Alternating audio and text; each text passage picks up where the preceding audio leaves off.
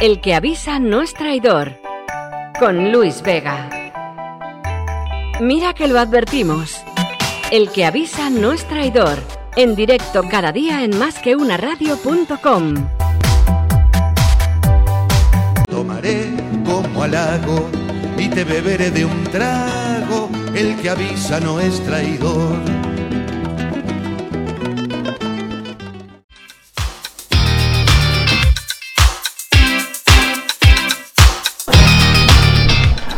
Buenas tardes amigos y bienvenidos a un programa más del que avisa nuestro traidor. Hoy además estrenamos estudio, estudio Borja Pérez, eh, en honor a nuestro queridísimo eh, compañero del área de la tecnología que le tengo aquí a mi derecha. ¿Qué tal Borja? ¿Cómo estás? Muy bien, eh, muy, muy agradecido por, por, haber puesto el nombre a, a, este estudio. Por supuesto. Cualquiera que oiga más programas de la parrilla va a pensar que hay 200 eh, estudios, porque cada vez que hay un programa dices estudio el nombre del, del bueno, invitado, pero del presentador. Es verdad, y además lo van a ver por vídeo, que hoy sí estrenamos estudio. Eh, es un estudio un poco como colado, desbalazado, deslavazado, deslavazado, como decía el otro día que me hizo, me hizo mucha gracia. ¿Viste el Belén que han puesto en Barcelona?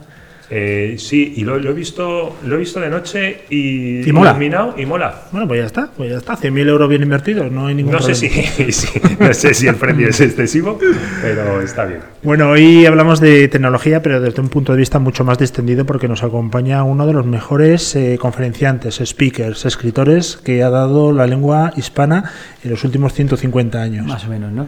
Yo es uno de los, uh, yo creo que tengo dos o tres escritores de los que tengo la bibliografía completa y Carlos Rebate es uno. Los otros son Juan Rulfo y Giovanni de Lampedusa, pero es más fácil. Y el mío Luis Vega, que no he escrito ninguno, con lo cual Pues tengo también, completísima. mira, otro.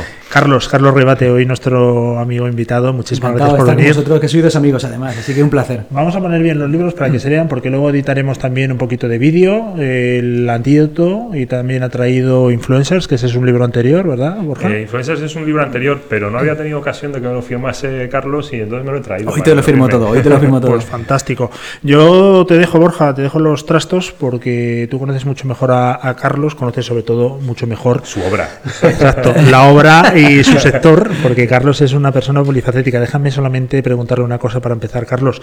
¿Cómo te defines? Porque realmente haces de todo. En tus libros yo he visto hasta libros infantiles. Sí, Y- soy un poco polímata. Hablo de la polimatía en este último libro, soy un, soy un inquieto, soy curioso, ¿no? Entonces dejo que la curiosidad me lleve. Y, y de vez en cuando escribo un capricho. eh, como decías, pues escribo un libro de empresa, luego escribo un libro con mis hijos, luego escribo otro de empresa, luego hago un álbum ilustrado con mis hijos, porque al final eh, tiene que ser el proyecto que más vaya creciendo, el proyecto que más te vaya llenando, el que tienes que, que ir impulsando. Y van naciendo solos.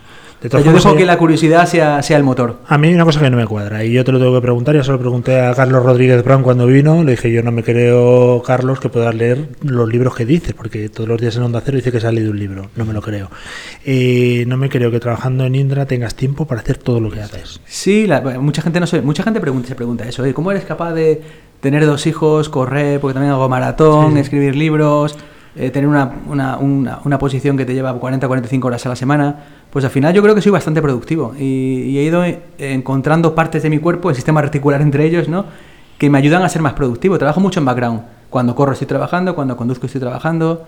En un montón de ocasiones que, que tenemos de tiempo perdido, pues estoy en, en background, pues escribiendo una novela, escribiendo un libro, entrevistando a alguien o resolviendo un problema de trabajo. Ujú. O Oye, sea, al antes de final es empezar- ser capaz de utilizar eso. Antes de empezar con la entrevista aburrida, que es la que te va a hacer Borja, eh, tú como escritor y gran lector, eh, ¿qué prefieres? ¿Libro o formato electrónico? Yo prefiero libro. Leo en electrónico también, pero prefiero un libro. Además, tiene el papel tiene una- algo distinto. También en la orientación es como, como un mapa al final y, y te da una orientación dentro del, del Los contexto. tres coincidimos y los tres hemos desvelado claramente que no somos ni generación Z, ¿eh? ni millennials. Tú también papel, ¿verdad? Yo Borja? sí, sí, no, pero estaba pensando en, en mis hijos, que ya no sé, son la generación siguiente a la millennial, y, y leen en papel. Bueno, los que leen, hay alguno que... Si ese cuesta libro es bueno, mejor un libro. O sea, este verano he leído mucho en digital, ¿eh? O sea, si, si quieres explorar un libro rápido, pues en digital es mucho más rápido y te puede llevar 50 libros, es rápido. O si vas en el metro, ¿no? Eso Que es, eso vas es. con menos peso. Pero si un libro es bueno, si un libro es bueno, me lo compro. Pero ¿sabes me qué lo compro pasa? y Que me lo compro en papel y lo tengo... Para mí es como para un cazador el trofeo que cuelga en su casa a la cabeza. Para mí un libro es un trofeo, es decir, me lo he leído yo. ¿eh? No, a mí me gusta, el y me gusta tocar el libro, sí. y y tocar el libro, y abrirlo, y... El olor del papel. de Eso la es. Tiene un punto romántico que yo creo que no, no desaparecerá nunca. ¿Por cuál vas a empezar, Borja? Hoy estamos con el antídoto. El antídoto porque es el, eh, libro que eh, acaba de, salir hace dos semanas, ¿no, Carlos? Sí, el 12 lo presentamos en Casa del Libro. una presentación en Casa del Libro que eh, lleno hasta la bandera, la Casa del Libro, y además el nivel de la audiencia era impresionante, ¿no? Estuvo eh, Carlos enumerando a qué se dedicaban ahí algunos un montón de, amigos interesantes, sí. Sí, sí, sí, y entonces entendí por qué no estabas tú, Luis, en la presentación, y no entendía, no entendía qué, hacía yo, hasta que no dijo Carlos, entre los que estamos aquí podríamos hacer un cohete y lanzarlo al espacio. ya, se encarga Borja. Yo soy el mono, soy el mono, por eso estoy aquí. Voy a hacer la, la prueba. Eh, el antídoto es un libro que, en el que hablas de inteligencia artificial, que es a lo que te dedicas oficialmente profesionalmente, ¿no? Desarrollo de, producto de inteligencia artificial en Minsight, como decía Luis. Eh, y escribes un libro que es el antídoto. Eh, también lo comentas en el libro, en el prólogo, ¿no? De, hablando con tu editor hay algo ahí de mala conciencia o de, preocupación con, el desarrollo de la inteligencia artificial y para eso necesitas... Eh... Sí, fue un comentario que me hizo Sergio porque yo, él, es más inteligente como buen editor para los títulos y, el, a qué público objetivo se dirige, ¿no? Yo estaba pensando algo más de seres humanos contra máquinas, un, rollo plantas contra zombies o Pokémon, una cosa muy, muy visual, muy lúdica.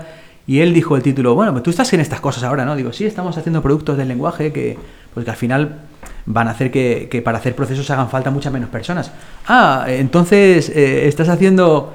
Eh, estás eh, haciendo un libro que al final es, es, un antídoto contra un veneno que tú mismo estás generando, ¿no? Digo, bueno, pues visto así sí que sí que se puede pensar así. Yo creo que el ser humano necesita un antídoto. Yo creo que a la velocidad a la, que estamos yendo sin demasiado control y en aspectos que son tan tan tan esenciales y están tan en el ser humano como como el futuro de la inteligencia, de la inteligencia en general, eh, yo creo que hay que reflexionar y hay que dar a, primero a, la persona de a pie herramientas, ¿no? Para enfrentarse a la década que nos viene. Herramientas para eh, mantener su puesto laboral o para destacar o para diferenciarse o para, para ser alguien, para que sea sostenible.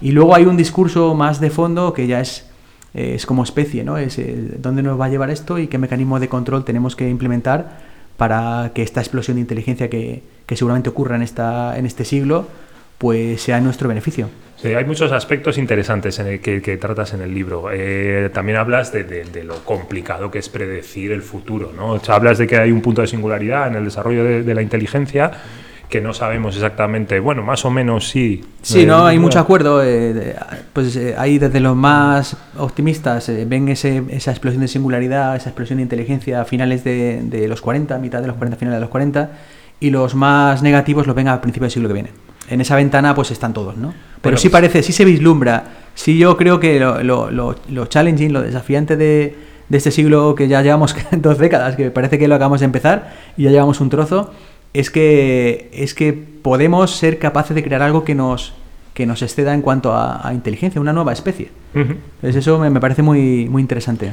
Sí, y, hablas de, control. En, en, algún otro programa yo precisamente hablando con, con Ángel Gómez de Agreda, eh, él está muy preocupado de la ética en el desarrollo de la inteligencia artificial o de, otros tipos de tecnologías. Eh, estás hablando tú también de control. ¿Es necesario que lo controlemos? ¿Podemos controlarlo? ¿Se nos escapa de las manos? Eh, bueno, potencialmente en, en, la ensoñación, tú hablabas antes de, la, de, lo difícil que es predecir, ¿no? que esto es muy cuántico, ¿no? porque cuando hablamos de esto, a la vez eh, estamos generando debate y a la vez estamos generando reacciones adversas a, a las cosas que decimos. ¿no? Hay una acción-reacción. Entonces, eh, eh, eh, esto es algo que potencialmente nos va, nos va a trascender y es como tratar de, entender una planta, o sea, cuando construyamos algo que nos, que nos exceda, no seremos posiblemente capaces de comprenderlo. Y a lo mejor ello tampoco nos comprende a nosotros. Y los principios antropomórficos y, antropocéntricos con los que concebimos el, el, mundo ahora, pues a lo mejor dejan de tener sentido. Si somos una especie que llevamos un rato en el planeta, ¿qué nos hace pensar que vamos a estar para siempre y qué nos hace pensar que vamos a estar siempre en la, en la cúspide de la, de la pirámide evolutiva, ¿no? Entonces, yo creo que es un debate eh, que es muy potente y, que tiene el potencial además de que se desarrolle de forma muy, muy aislada o muy masiva, ¿no? Que un país o, un organismo decida en secreto construirlo y tenga éxito y de pronto tiene una ventaja competitiva estratégica como región, como país, como sociedad, como lo que sea, que, que al final no está solamente la ética de- del sesgo de género o el sesgo de raza o el sesgo de opinión o de religión o de credo o lo que sea, ¿no? Es un tema más profundo de es que esto es, eh, pues, eh, está tipificado como un riesgo existencial para el ser humano. Junto a la biotecnología, las armas nucleares y el cambio climático. Está al nivel de cambio climático en cuanto a potencial, tanto en lo negativo como yo, que soy un de los tipos más positivos del planeta, como en lo, en lo A ti Te he positivo. visto optimista porque cuando hablas de. Estoy enfermo de optimismo. Sí, sí, sí. Se, se te nota en las, en las ah, tus ponencias y a- aquí cuando estabas hablando de cuándo se ve ese punto de singularidad. eh, Dices que los optimistas los ven en el 40, los pesimistas los ven a, a- lo ven a más En largo el siglo plazo. que viene, sí. O sea, mm, tú eres de. Sí, lo yo- ves con optimismo. Cuanto antes llegue, mejor. Bueno, mejor, tanto como mejor, ¿no? Yo, el ser humano, lo estamos viendo en, eh, en la política, ¿no? Eh, No solamente en la española, sino en la, en la mundial, América Grande, ¿no? El Brexit. eh, El ser humano le cuesta mucho ponerse de acuerdo en, en cualquier cosa, cada vez nos cuesta más. O sea, sí que es cierto que si ves indicadores macro que se están poniendo ahora con el tema del clima, ¿no? Pues la pobreza extrema decrece, digamos, eh, vivimos mejor que hace un siglo, pero nos cuesta mucho ponernos de acuerdo en cuestiones que son esenciales. Y este es un tema esencial. Y esto debería ser un acuerdo planetario, porque es un problema del ser humano como especie. Debería ser algo que, que movilizara a todas las naciones para ponerse de acuerdo en cómo se usa y, y cómo, cómo impacta eh, en, el, en el futuro de- del ser humano. Hay una gráfica, de- a ti que te gusta la economía, de- el de gran desacoplamiento, donde se ve, observa la correlación entre empleo y generación de riqueza, Producto Interior Bruto, y a principios de este siglo empieza a desacoplarse. Ajá. Y siempre digo, eh, lo digo en dos, en dos claves, ¿no? O sea, alguien puede pensar que eso es una gran tragedia porque nos sobran personas, y alguien puede pensar que es una gran oportunidad porque nos sobra riqueza.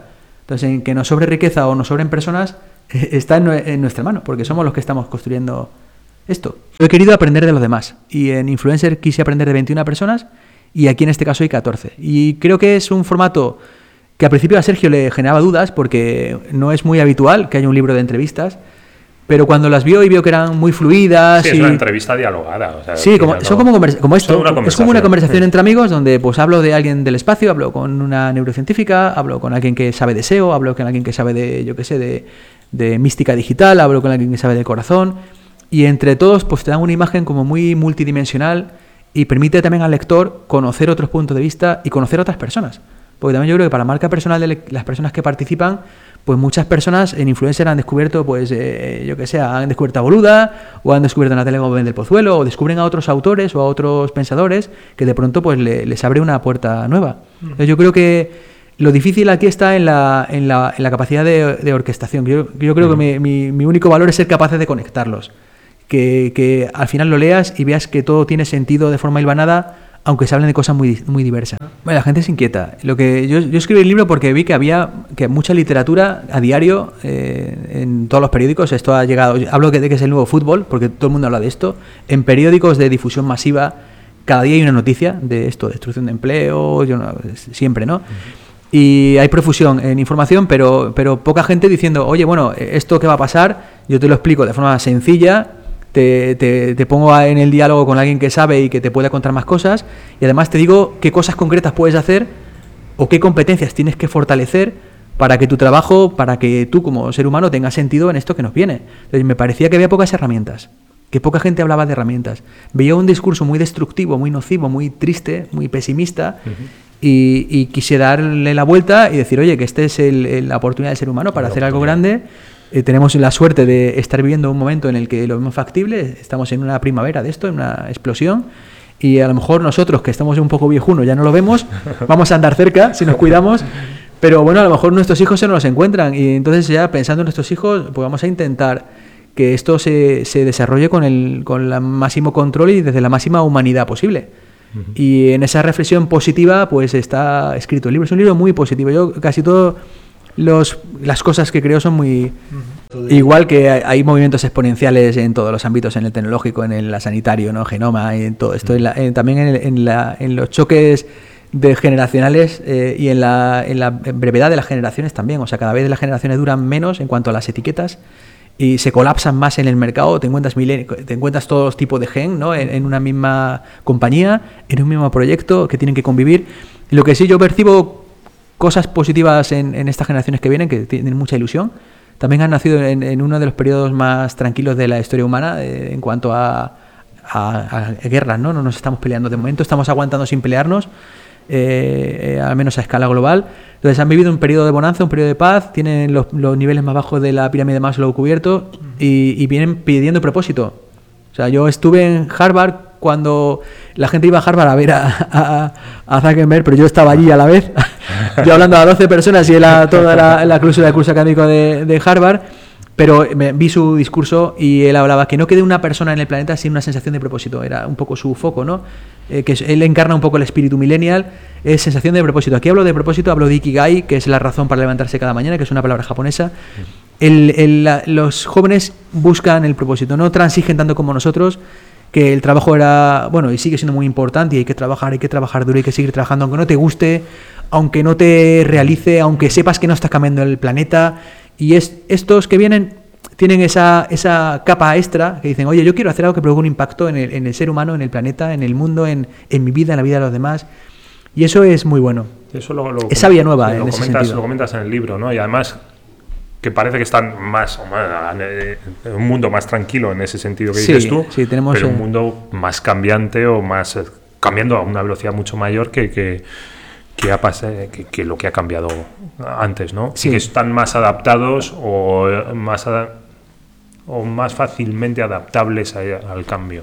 Sí, también viven en un entorno mucho más abundante, no les ha pasado, no les ha pasado nada en, en su mayoría, ¿no? En- al menos en España viven muy tranquilos, eh, han viajado desde que eran pequeños, han ido de vacaciones a, a- todos los años a la playa, eh, digamos el- lo que de- definimos como umbral de pobreza, ya, no, no tener Netflix a lo mejor es umbral de pobreza, ¿no? Digamos que le- la- la- la- lo que calificamos ahora como riesgo de exclusión es distinto a lo que calificaban como riesgo de exclusión, exclusión hace 50 años, ¿no? Entonces, en ese contexto que están casi arriba de Maslow, buscan sentido.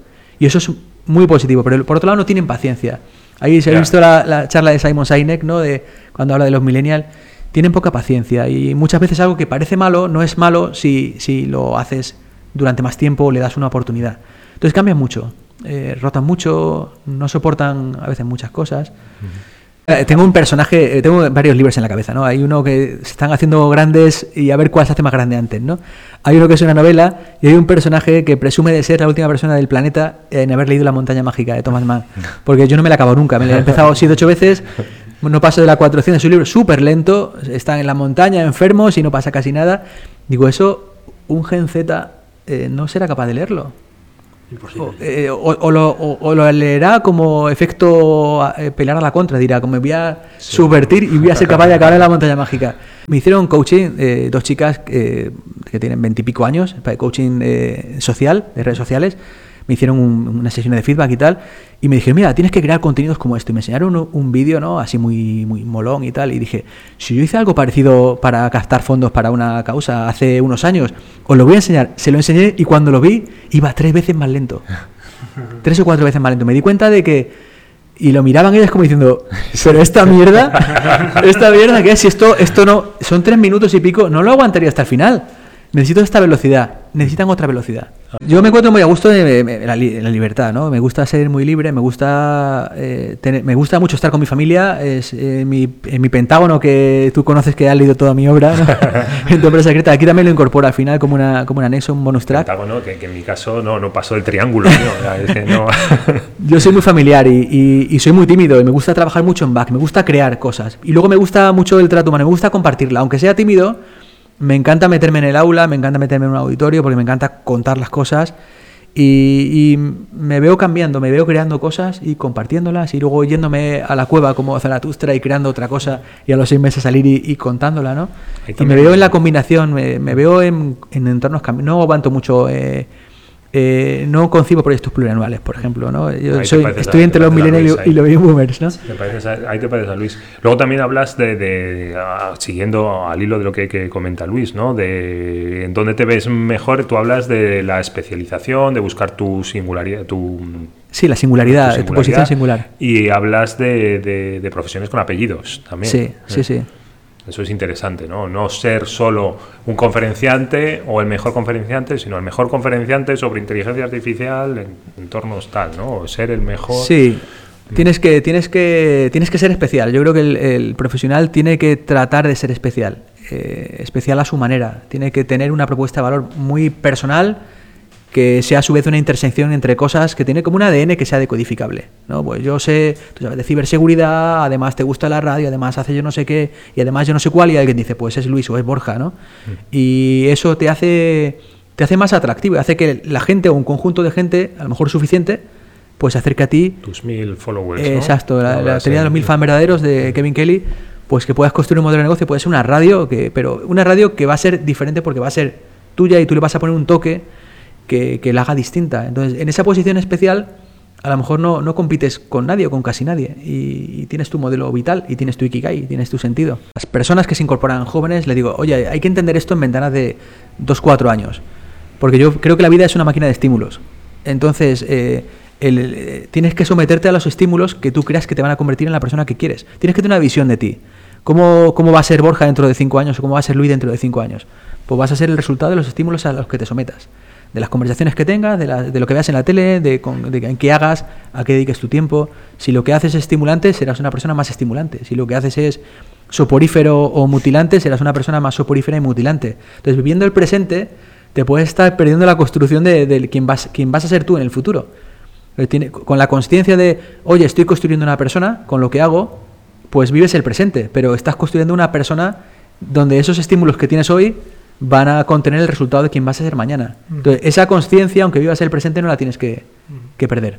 Y bueno, mi, mi director de una lo llama equipos Leonardo, Sergio lo llama equipos Leonardo, equipos al final polímatas, donde la polimatía al final es llevar la diversidad al individuo, equipos donde hay diversidad, no solo de género, sino de background eh, cultural o de background eh, de conocimientos. Porque es mucho más rico, porque ahí es donde nace la, la creatividad. Eh, son, pre- son perfiles especialistas que trabajan en un equipo eh, poli- polifacético, ¿no? Entonces, pues eh, nosotros trabajamos en entornos ag- agile, ¿no? Y donde pues eh, el que sabe de diseño sabe de diseño mucho, el que sabe de lenguaje sabe mucho de lenguaje, el que sabe de gestión del ciclo ágil sabe de gestión del ciclo ágil, el que es data scientist que sabe de predictivos sabe de predictivos y, y a lo mejor tienen algunos eh, matices, algunos colores en función de la industria, en función de lo que sea, ¿no? Y en esa eh, ahí hay una cosa bastante democrática porque cuando se habla del lenguaje, pues que habla el que sabe del lenguaje y eh, se gestiona por autoridad. El que sabe cuánto se tarda en hacer algo es el que el que sabe cómo se hace, ¿no? Y en ciclos más cortos, porque al final el- los requisitos cambian rápido y, y dos semanas trabajando es tiempo suficiente como para poder hacer una revisión y un planning de las siguientes dos semanas y meter stakeholder para que te digan si vas bien o vas mal. Te equivocas menos.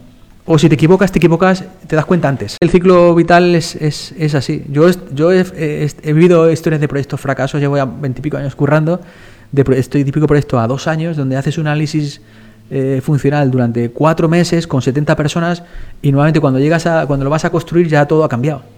Y eso pasaba hace 20 años, ahora pasa mucho más rápido.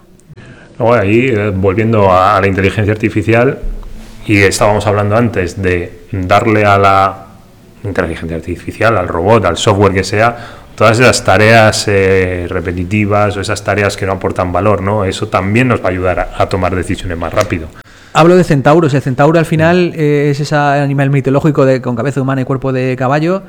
Eh, hablo de eso, de, de al final disponer de máquinas que hay diferentes formatos. Eh, Bostrom habla de oráculos, genios o soberanos, ¿no? En función del rol que se le demos, o le preguntamos o nos dirige, pues las máquinas al final, pues toda la analítica que una persona antes podía hacer, pues lo- la máquina lo va a hacer, hacer siempre mucho mejor Más que rápido. tú, más rápido, o en temas de diagnóstico médico lo va a hacer siempre mucho mejor porque habrá observado más casos.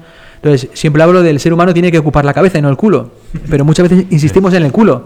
Ah. Es como, porque la- el tiempo de la, la capacidad de gestión de, en las grandes organizaciones, eh, el- el- lo- los perfiles directivos muchas veces hacen trabajo que es de culo, que es de, de- revisión de, economics, revisión de, de dedicaciones, revisión de mucha analítica, que diría, pero si esto, esto no es importante, tendrías que estar pensando en la estrategia, pensando en cómo te desarrollas en otros países, en otros planetas, ¿no?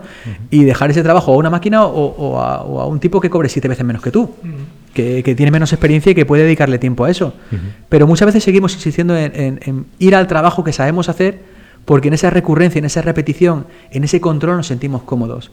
Y cuando salimos a la cabeza del caballo, del centauro, que es donde se nos exige visión, estrategia, futuro, nos da vértigo y volvemos al culo. Yo creo que también puede ser a veces porque también por la velocidad, los ritmos eh, cambiantes de la vida, de los proyectos, eh, no paramos, no tenemos tiempo para decir, eh, paro y analizo oye, todo esto que estoy haciendo, lo puedo automatizar o puedo hacer estos procesos, ¿cómo lo llamáis? Eh, de, de tu Robo- compañero Font. eh, de- Robotic Process Automation, sí, Process Automation. sí.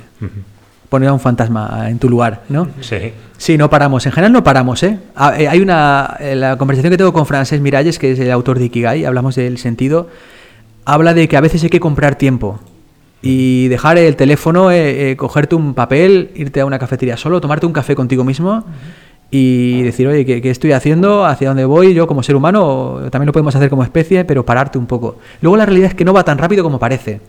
Y con estos dos libros tuve el mismo vértigo de estoy escribiendo sobre influencer cuando parece que es un hype.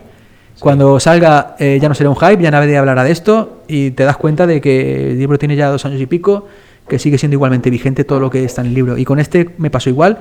Todo el mundo hablando de esto, todo el mundo escribiendo esto. Ya, eh, de pronto empiezas a ver libros que parecen que son igual que el tuyo y que luego no son igual que el tuyo. Y luego sale y dice, pues sí, es, es que no hemos avanzado casi. ¿En qué está trabajando tu background ahora mismo? Mi background está trabajando en un par de libros. Había una, ya he comentado. eh, en un par de novela. libros. Hay un personaje que se está Hay leyendo otro- otro- mágica. Una cosa, Carlos, mira que me extraña, ¿eh? No, tengo dos libros en la cabeza de momento, tengo dos. Tengo Dos libros. eh, y luego. de libre, lo Sí. que has dicho, eh, y de creativo, eh, ir todos los días a una multinacional a hacer más o menos el mismo trabajo. Desconozco cuál es tu trabajo, Sí, sí, ¿eh? sí. parto de esa base y ahora me lo puedes rebatir. ¿No es un poco eh, un pasito hacia atrás para ti? Sí, sí, me, me va- me van a despedir. no, la- las compañías también hay, hay mucho intraemprendimiento. Yo me he movido mucho. En Indra eh, llevo eh, con pasivo acumulado 20 años, de Soluciona, ¿no? Llevo como 11 o 12 años en Indra y, y he ocupado muchas posiciones, he hecho muchísimas cosas. He estado desde la estrategia, la innovación, los proyectos, el BPO, ahora estoy con la inteligencia artificial, he hecho de partner sin gente, con mucha gente. Entonces, al final es ser capaz de encontrar tu propuesta de valor en, en un contenedor que es una compañía o es un proyecto que te ayude a, a desarrollar las competencias que tú quieres. Y las compañías tienen que ser capaces de encontrar estos outsiders o estos polímatas y, y hacer que tengan sentido en su organización. Identificar, oye, ¿qué me aporta este tipo en lo que quiero hacer? ¿Dónde sería mejor eh, ubicar a este personaje raro que escribe, que da conferencias, que eh, trabaja mucho en temas de innovación? Es esa la- el gran desafío de las organizaciones es eh, gestionar el talento que nos viene. ¿no? Que son un ecosistema mucho, mucho más mucho más líquidos, que la palabra líquida también es otro trending, ¿no? Sí, pero- Mucho más líquidos, pero, pero hacer que la gente no se te vaya a los seis meses, eh, porque tienes modelos laborales mucho más flexibles, eres capaz de trabajar en ecosistema con gente que no está en tu, no es- está en tu nómina, pero que está fidelizada contigo, tiene contratos de exclusividad contigo, tiene, estás protegido intelectualmente.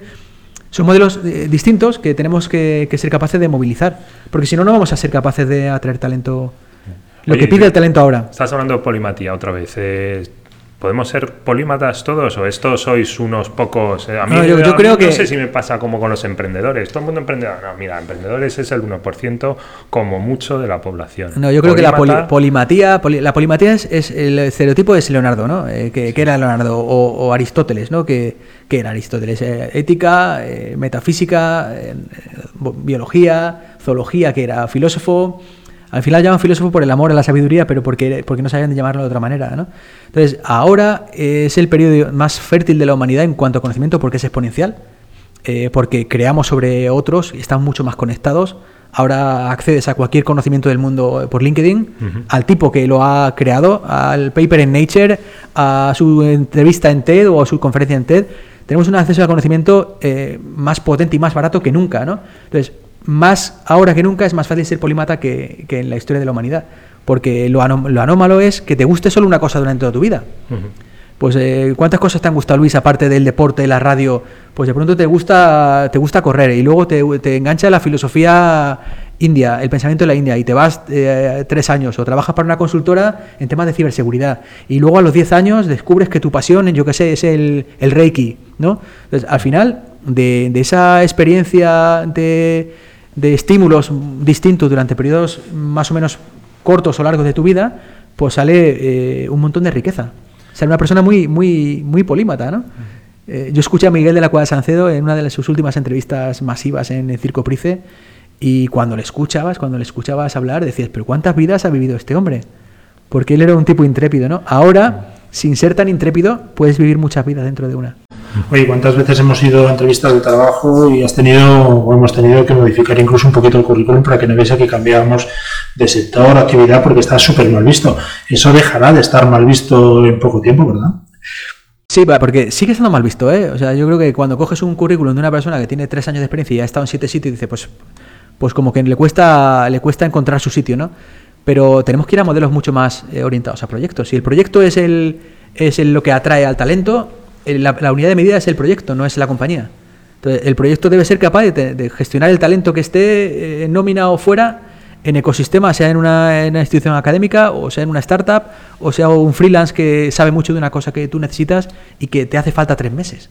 Entonces, si sabemos gestionar eso, pues haremos cosas mucho más interesantes. Y si no, pues eh, seguiremos haciendo lo mismo. Irse del jefe. Siempre dicen que uno no deja las compañías, deja a sus jefes. O sea, hay que, hay que siempre hay que buscar personas estimulantes de, la, de las que aprender. O sea, los libros estos también es una manera de conectar con personas estimulantes y convertirlas casi en amigos. Hay algunos que, que no conocía que ya son amigos. Entonces, de pronto, de una relación intensa que nace de una conversación en un libro, pues abres eh, el canal con una persona que es súper interesante que no conocías antes. Y hay que estar siempre abierto a eso. Y cuando hay una persona que te bloquea o que te provoca un efecto nocivo, pues hay que intentar salir de ese ciclo lo antes posible. Raquel Roca y Andy Stallman son los autores del prólogo. ¿Por qué has elegido estos dos eh, personajes? Porque me caen muy bien. O sea, siempre busco personas que con, cierta conexión o cierta afinidad con Raquel. A Raquel la conocí hace unos cuantos años. Eh, me regalaron su libro, Margarita, Margarita Álvarez. Eh, lo ojeé, me gustó. La escribí, oye, quiero escribir un libro contigo. Eh, quedamos a comer, quedamos a comer con otros dos locos, una comida súper super loca, y al final no escribimos el libro, pero todos hemos escrito libros, de los cuatro de la comida, y de algún modo estaban conectados con la idea que hablamos en esa comida. Algún día a lo mejor lo hacemos los cuatro juntos, ¿no? Entonces, me gusta esa apertura, esa, oye, quedo a comer, eh, Carlos, eh, no te conozco de nada, pero tengo este problema o tengo este reto, ¿me ayudas? Y yo, devuelvo, intento devolver lo mismo que, me, que recibo los demás. Al final esto es es muy muy, muy transaccional, ¿no? muy, muy transitivo, ¿no? Entonces, pues, Raquel me gusta por eso, porque es una tía muy inquieta, muy abierta, he hecho proyectos de colaboración con ella también en colegios, ¿no? Y con Andy me ocurrió lo mismo, con Andy le vi en el Circo Price, yo había estado en la edición anterior y firmamos juntos y en el café le dije, Andy, eh, estoy escribiendo un libro, te quiero entrevistar en esto. Toma mi teléfono, cuando quieras quedamos y un día me fui a verle y charlamos en su oficina y son gente que está abierta a, colaborar y me gusta ese, ese espíritu porque es el espíritu que, busca el, el, libro, ¿no? Entonces, como lo representan, me apetecía que estuvieran en el, en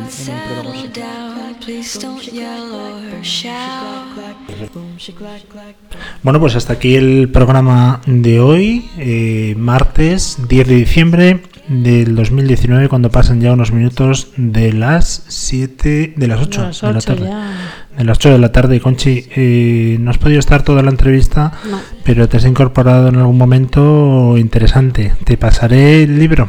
Sí, me lo leeré. Bueno, pasaré no. encima pero si tú los prestas. Eh, por eso, te compraré. El, título. Me pasarás el título del libro.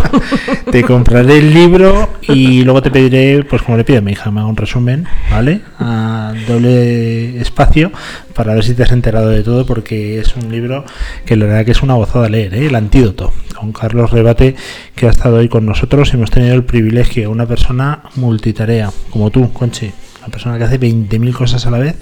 Y la diferencia entre tú y él y yo es que yo también soy multitarea, pero yo hago todo mal y vosotros lo hacéis todo bien.